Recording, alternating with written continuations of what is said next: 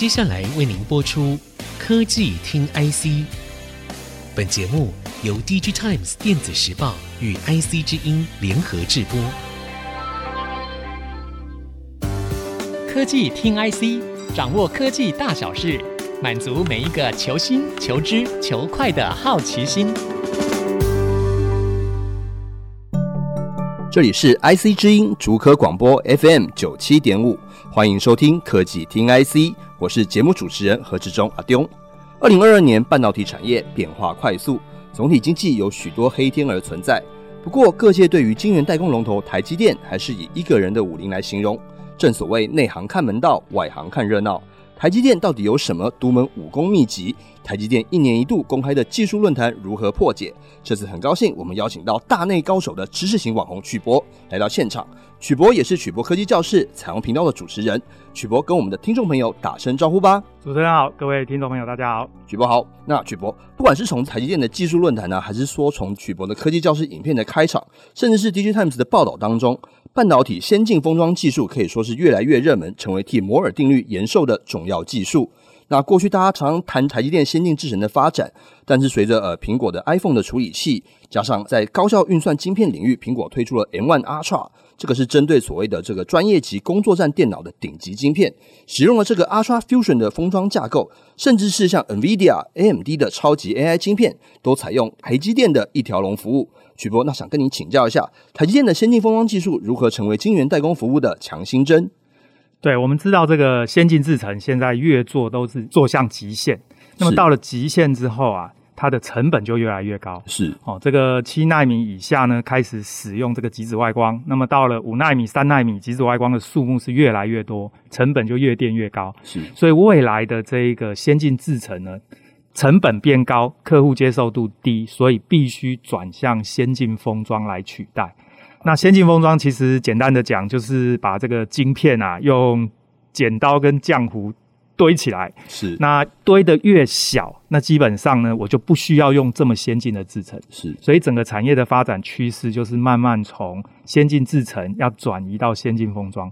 那么包含台积电、Intel、三星。他们都知道这个趋势，所以呢，每一家公司都投入了很多的资源，那发展这个先进的封装，所以未来的 IC 呢，会慢慢的用先进封装的方式来降低成本。是。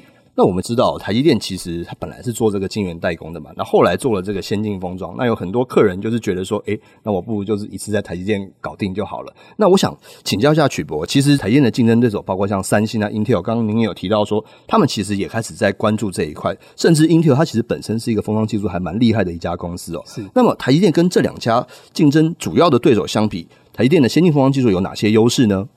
这个先进封装呢，基本上在台积电也发展很长的时间。是。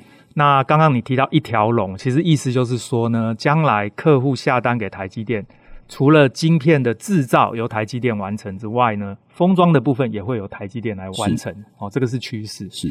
那以先进封装来讲，当然台积电现在是做得非常好。但是另外一个竞争对手，也就是 Intel，哦，它的先进封装其实也做得很好，很强，还有很强，是，所以代表他们在很早以前都发现这个现象。所以简单的讲，就是台积电现在的状况是先进制程领先 Intel，嗯嗯，但是先进封装呢，它跟 Intel 其实是不相上下，是，两间公司都会朝向这个方向发展。那另外一个竞争对手就讲到三星，那三星呢，它在先进制程当然是稍微落后，但是呢，它的先进封装也。努力的在进行，嗯哼，所以未来这三间公司的战场，除了先进制程之外，先进封装会变成另外一个很重要的战场。了解。而先进封装，因为它的尺寸哦，呃，大家知道这个先进制程的尺寸是用纳米来定义的，嗯，但是先进封装的尺寸是用微米来定义的，大概是一千倍大，嗯哼，这就意味着。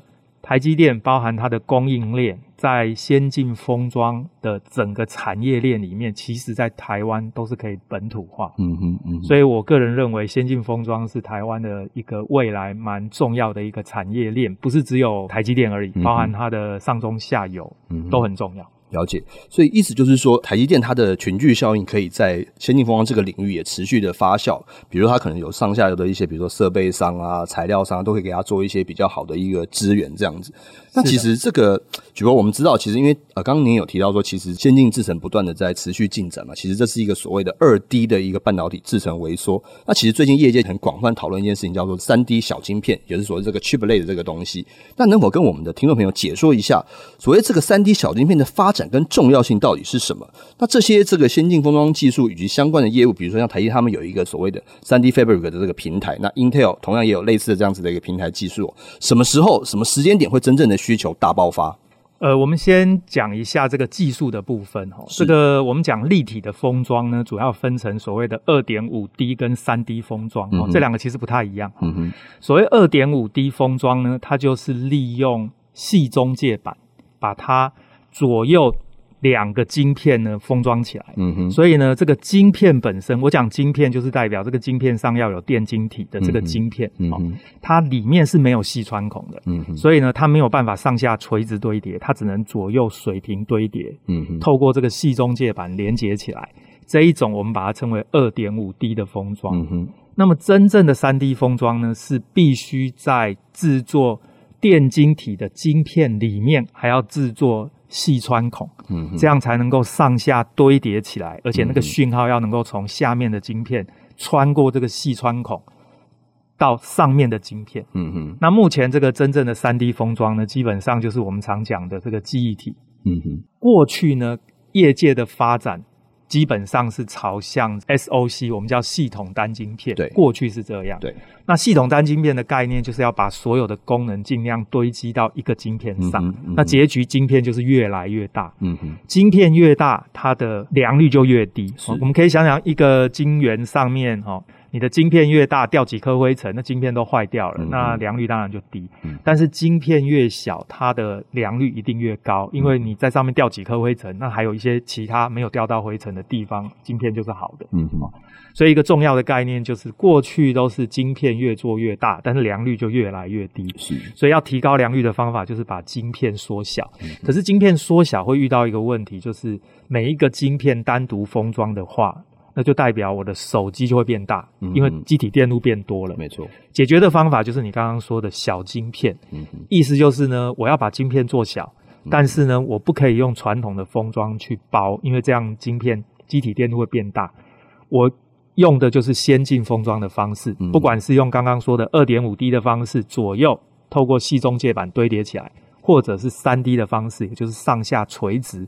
堆叠起来，嗯，那这样呢，一方面我晶片可以缩小，良率可以提高。而且呢，用先进封装包起来之后，我的基体电路也不会变太大，嗯哼，所以成本也不会太高。这个我想是整个产业发展的趋势。了解，所以它其实渐渐从 SOC 走向一个所谓的 SIP 的一个概念，就是一个所谓系统级封装的一个精神哦。只是说它这个东西原本是从这可能呃封装当中可能整合一些不太一样的元件，包括可能像细元件或者是像呃 PA 等等。现在是回到他说呃，在一个 wafer 上面。去做一个更细致的所谓的 wafer level 的一个系统级整合的意思，是对。那我想呃再追问一下说这个曲博，因为其实大家其实蛮看好这个先进封装的进展嘛，但是似乎目前的这个技术啊、成本还有这个客户的接受度，大家还在犹豫跟考虑当中。您认为所谓的先进封装的这个需求什么时候会真的迎来一个大爆发的一个阶段呢？其实现在的先进封装的。这个重要性已经越来越高了。刚刚、嗯、你提到那个 M1 Ultra，它其实就是台积电帮苹果做的先进封装。嗯嗯嗯、所以先进封装这个趋势其实已经很明显在成长了。嗯哼至于所谓的大爆发，我认为大概会在呃两到三年，嗯哼大概就会看到，不会太久。嗯、原因是因为先进制程，我们大概知道，呃，到了二零二五年，是台积电要推所谓两纳米制程，但是两纳米制程，坦白说。呃，良率本身会是个 issue，是。那再来就成本是另外一个问题，没错。所以那个时候呢，会有更多的客户纷纷转向先进封装，所以结局呢，很明显爆发的时间，我想大概就两三年，不会太久。了解，了解。所以我们相当期待说，先进封装跟这个先进制程一直不断的同步的进行，同步的前进，然后替我们半导体的产业带来更多新的刺激跟新的需求。那这边我要追问一下曲博，其实我们知道说，三星在记忆体的这个领域啊，它的地位是举足轻重的。那 Intel 其实它曾经也是记忆体产业的一个霸主哦。不过现在对于量能最大标准型的记忆体来说，我们的台积电啊好像没有什么兴趣。但是我们现在也注意到说，刚刚提到这个先进封装，包括像 HPC 的这个领域啊，其实常常都要一直整合一些高频宽的记忆体，所谓的 HBM。那台积电本身也有发展一些记忆体的技术，那想请教一下曲博，台积电这个记忆体技术的发展，我们应该要如何看待呢？首先，我们要谈一下所谓量大的记忆体，就是我们一般讲的 DDR 跟 Flash，尤其是 NAND Flash 啊、嗯哦，这一种记忆体，台积电本身没有做，是主要原因是因为它的毛利低，嗯嗯，竞争非常激烈。台积电以前做过，但是后来发现那个毛利真的太低，就放弃了。哦、那台积电目前做的记忆体都是属于比较利基型的记忆体，哦、譬如说这个 NOR Flash，或者我们叫嵌入式的记忆体、嗯、Embedded Flash，、嗯、这一种都是。内嵌在处理器里面的记忆体，嗯、或者是一些新型的记忆体，台积电有在发展，像磁阻式的记忆体叫 MRAM，或者电阻式的记忆体叫 RRAM，RRAM、嗯、这种新型记忆体，台积电也有在做。是，那这种产品就是毛利比较高。嗯嗯。那回到刚刚说的三 D 封装，要把晶片堆叠，我们刚刚说要上下堆叠，目前真正可以做到的只有 DRAM。也就是刚刚谈到的这个 HBM 叫高频宽记忆体，嗯嗯，这个记忆体呢，坦白说，台积电现在就是必须要去跟其他的记忆厂商合作，了解。哦，比如说美光可能要跟类似这样的厂商来合作，嗯，来完成这个部分，嗯，跟三星竞争，其实我认为台积电。唯一比三星不足的就是记忆体的技术，因为三星在记忆体方面是很厉害。了解，所以我们看到可能呃，在未来这个竞争当中哦，在这个高频宽记忆的这个部分，我们台积电还是有一些需要跟一些其他的业者做一些合作的部分，才能够一起共享未来新的半导体的产业的商机哦。好的，我们在上半段的讨论当中聊了一下台积电技术论坛当中所提及的这个先进封装等等的这个新技术，那包括像可能苹果的动向啊、三 D 小晶片的进展，还有大家比较不熟悉的记忆体领域，我们也听到曲博深入浅出的专业解析哦。那我们休息片刻，欢迎各位听众朋友再回到科技听 IC，下半段我们继续来聊聊台积电两纳米先进制程的发展，美国晶片法案、地缘政治等等牵扯更复杂、层面更广大的产业发展现况。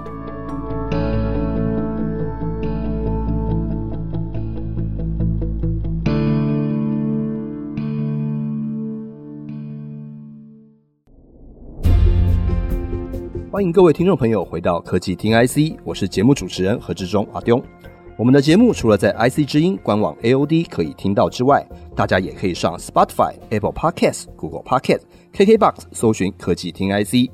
今天我们邀请到非常受到欢迎的知识型网红曲博，跟我们聊聊台积电技术论坛的解析，以及台积电后续会面临什么样的挑战。虽然今年这个电子产业界以来一直提到高库存的问题，那有些三 C 产品的需求确实也不太给力哦。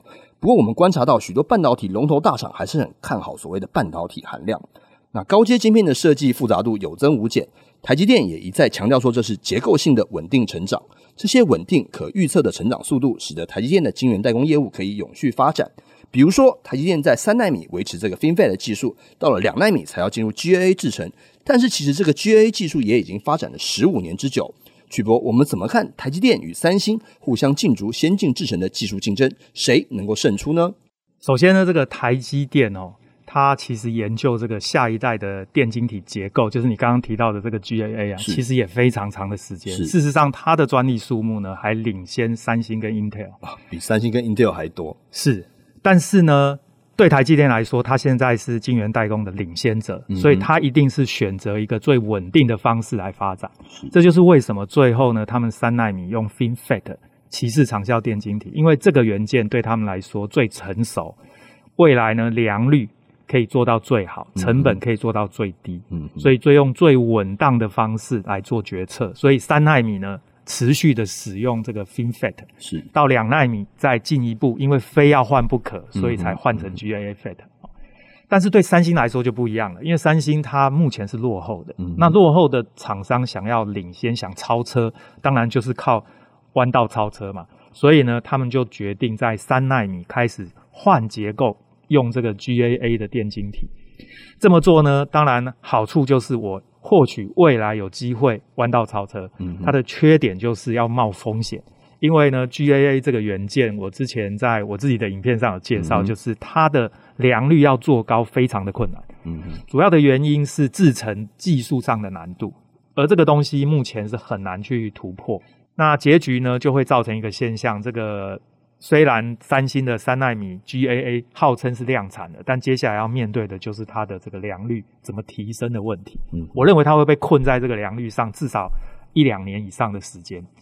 但是到了二零二四跟二零二五年，是不是台积电也要开始用 GAA 了？嗯，但是三星已经量产三年以上的时间，所以我想在这一段量产的时间，三星会累积很多的经验。而这种经验是量产、大量生产之后累积下来的。这个时候，台积电是不是还可以领先？这个就是最后的决战点，会是在二零二四或二零二五年。了解。所以，我们其实看到说，这个三星率先量产之后，他们当然会面临一些良率上的问题，问题甚至也有很多人在讨论说，诶，他们客户到底是谁啊？接受度到底如何啊？会不会这个产品？这个推出之后会有一些其他问题，这个我们也都还在观察。那可能这个经验对于三星来说非常的宝贵哦。但是呃，我们的台积电其实选用一个比较稳健的一个方式，稳扎稳打。然后到了两纳米的时候，再来看看说，哎，是不是能够就是在这个新时代的先进智能当中去做一些竞争。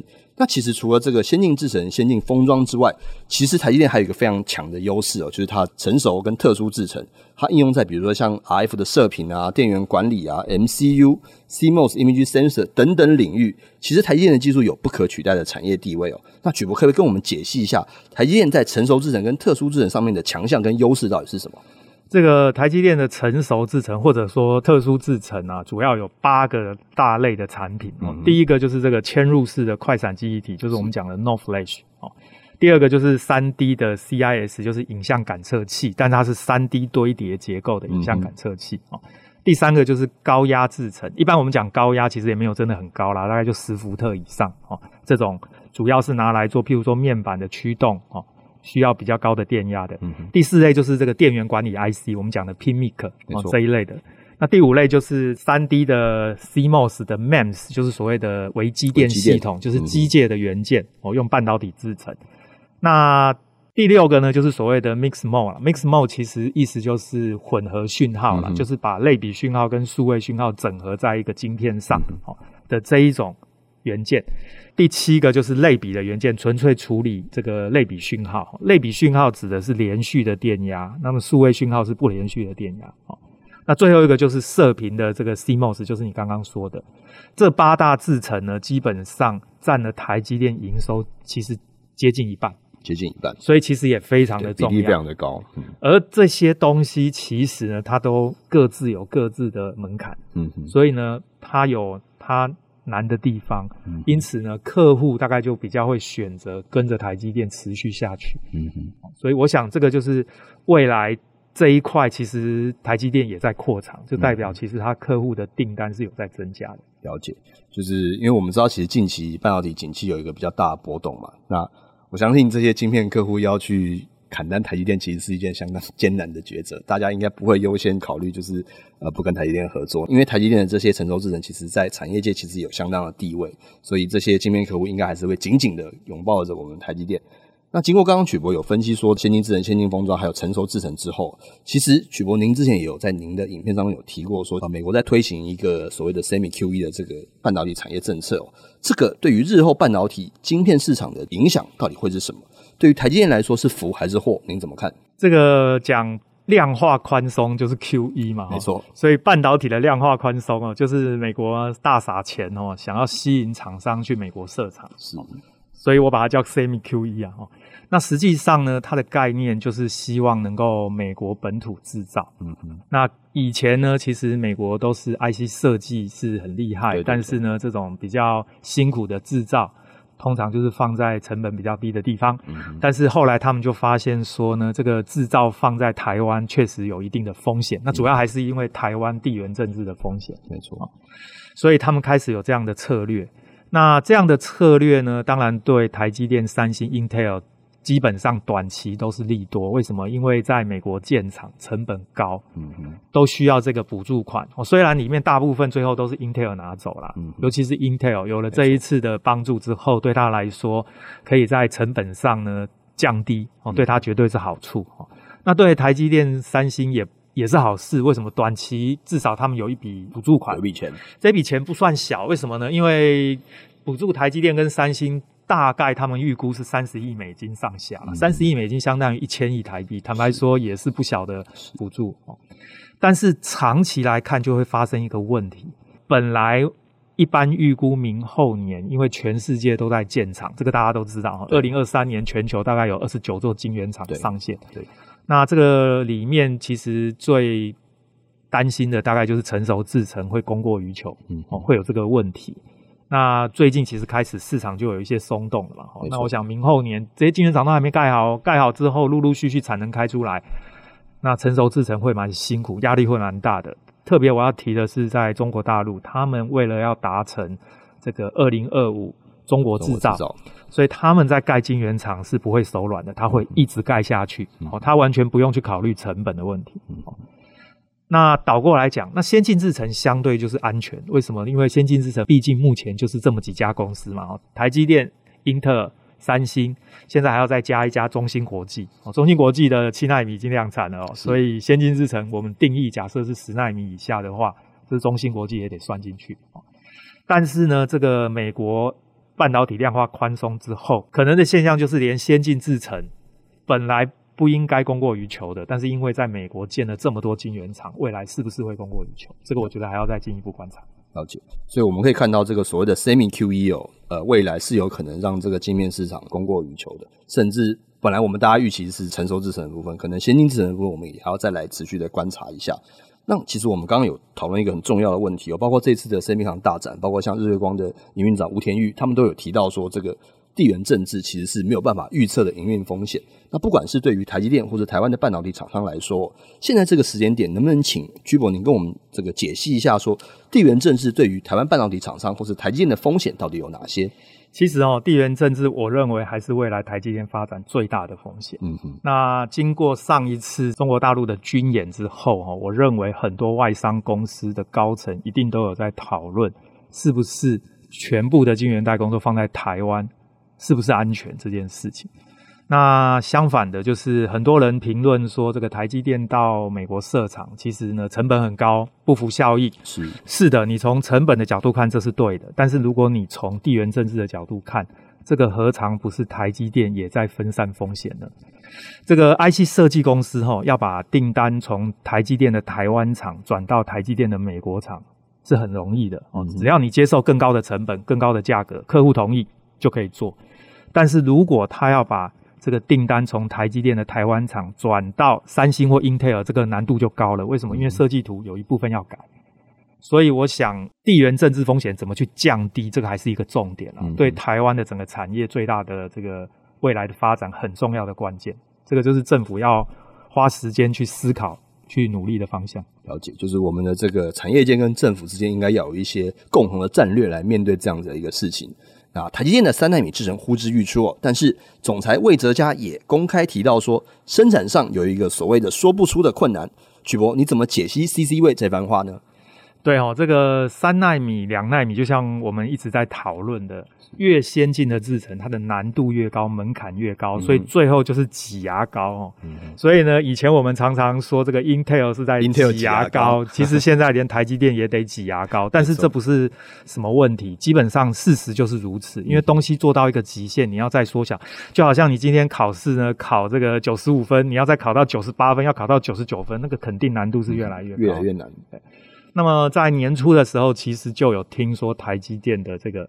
N 三就是三纳米的制程遇到良率很大的问题，就是良率一直没有办法做高。嗯哼，所以怎么解决呢？其实呢，在晶圆厂里面呢，我们能想到的方法不外乎就是放宽一些标准啊。嗯哼，当初在设计 N 三的时候，它一定会定出一个标准，是哦，譬如说我的电晶体密度要多少，我的这个耗电量要多少，我的效能要多少。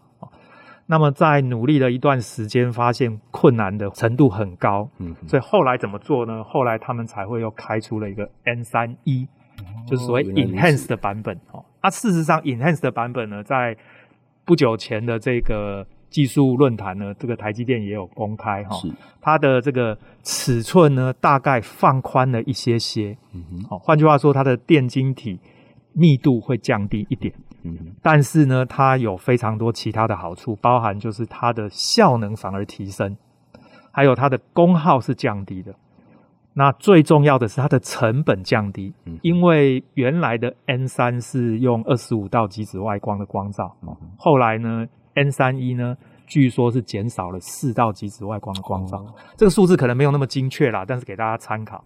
但总而言之就是呢，它具有比较好的效能，比较低的功耗，而且比较便宜。是，但是呢，它的晶片电晶体密度是稍微降低，低也就是电晶体稍微大一点。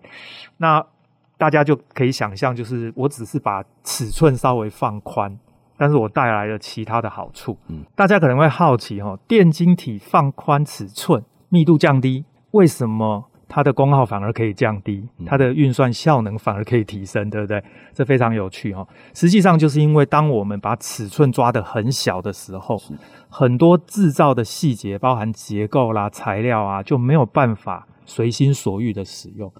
所以，当你把电晶体的尺寸稍微放宽的时候，它的结构材料可能就反而可以改善。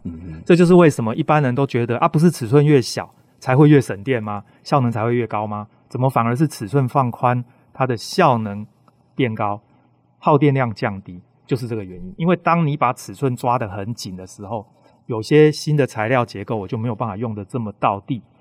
所以呢，这一次很巧妙的用这样的方式来解决，我觉得这也是一个很聪明的啦。总之呢，就是要帮客户节省成本、提升效能、降低功耗。那么稍微牺牲一点点的尺寸呢，我觉得这是值得的。所以我想，这一个 N 三一的制程大概会是在明年的第三季量产。嗯哼，那有可能会提前一季，因为据说它的良率表现非常好，超乎预期。嗯，所以提前的话，我想很多的客户最后。订单很可能就是下到 N 三一过去。了解，所以我们看到其实台积电还是有很多的技术改善啊，不管在它的制程当中，总是也要替客户想想说，因为呃，我们大家在常常采访也听到说，大家会开玩笑嘛，随着这个现金制程越来越小啊，可以用的客户数字就是也是越来越少，可能用。手指头数得出来说，可能就是那几家大咖客户才用得起这么贵的一个先进制程。那我们这次科技听 IC 重磅邀请到大内高手、知名网红曲博，解析了台积电技术论坛的行家看法，以及台积电可能面临的风险。尽管全球半导体产业与电子业后续还是有很多的不确定性，但是台积电似乎仍然是稳健的护国神山。谢谢曲博的专业分享，我们下次见，拜拜，拜拜。本节目由 DigiTimes 电子时报与 IC 之音联合制播。